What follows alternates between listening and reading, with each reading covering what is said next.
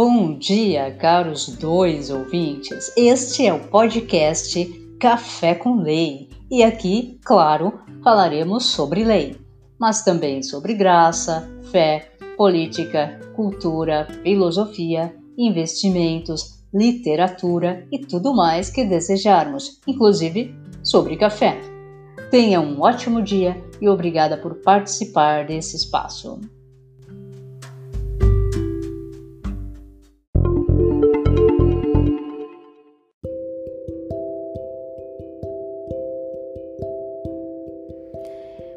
Razão do coronavírus, nos últimos dias tenho lido e ouvido frases bonitas por aí. Ah, isso está acontecendo para nos deixar melhores. Seremos seres humanos diferentes. Essas e outras frases ingênuas e românticas são usadas como placebo para curar o mal que esses tempos sombrios têm provocado. Todos sabemos que a humanidade não mudará. Seremos os mesmos de sempre. Quem é mal continuará sendo mal. Quem é egoísta continuará sendo egoísta. Quem é bom vai permanecer sendo bom. O que a crise fez foi escancarar nossa porta e nos submeter a idiotas. Tudo o que conseguimos fazer é nos esconder nas nossas casas, acuados por governantes fracos e oportunistas.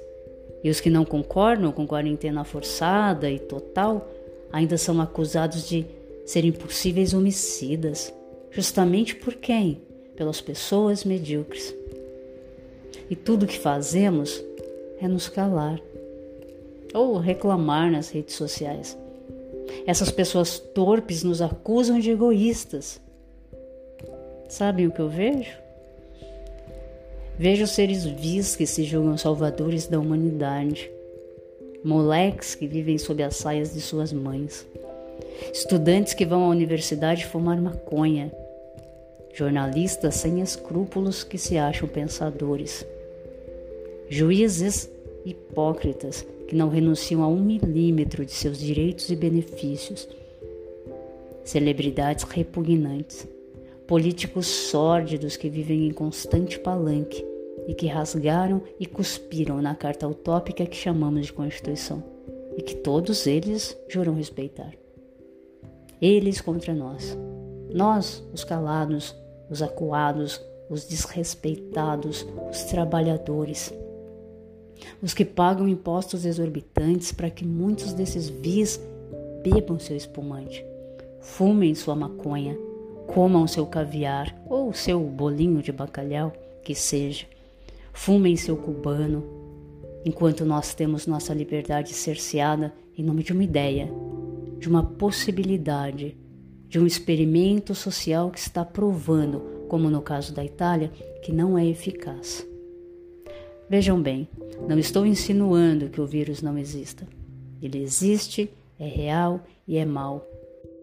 Assim como uma série de outras doenças e problemas, como são más a criminalidade desenfreada e a impunidade, como são más a dengue e a desnutrição.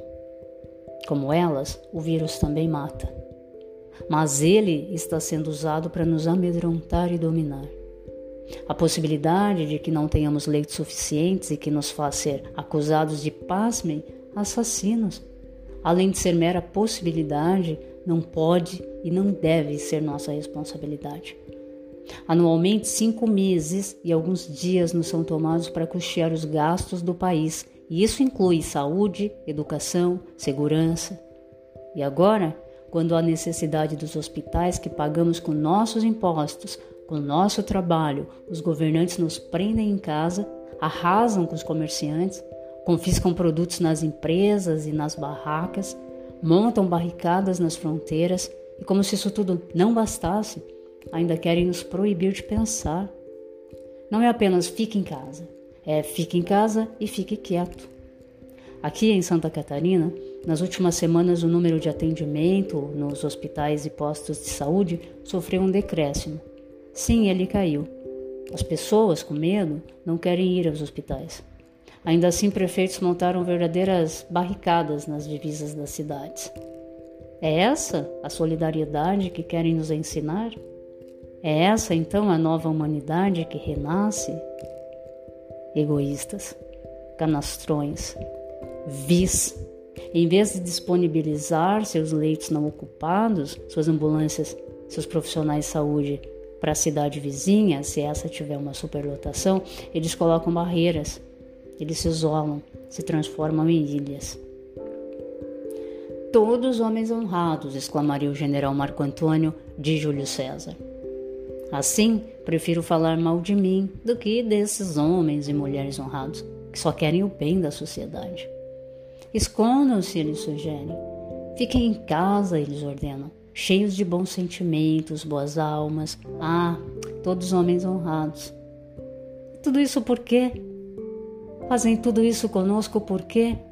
Tudo porque um homem ousou violar a ordem vigente de corrupção e vileza moral um homem sozinho lutou uma batalha fadada ao fracasso e venceu.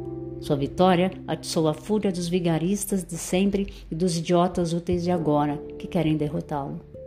Não importa o preço a ser pago. Suas vidas estão ganhas, suas mesas estão fartas, não temem perder o seu conforto. Quem teme somos nós. Tememos o próprio medo. Tenhamos coragem. É isso que o Brasil exige de nós nesse momento. Coragem. Tenha um bom ânimo.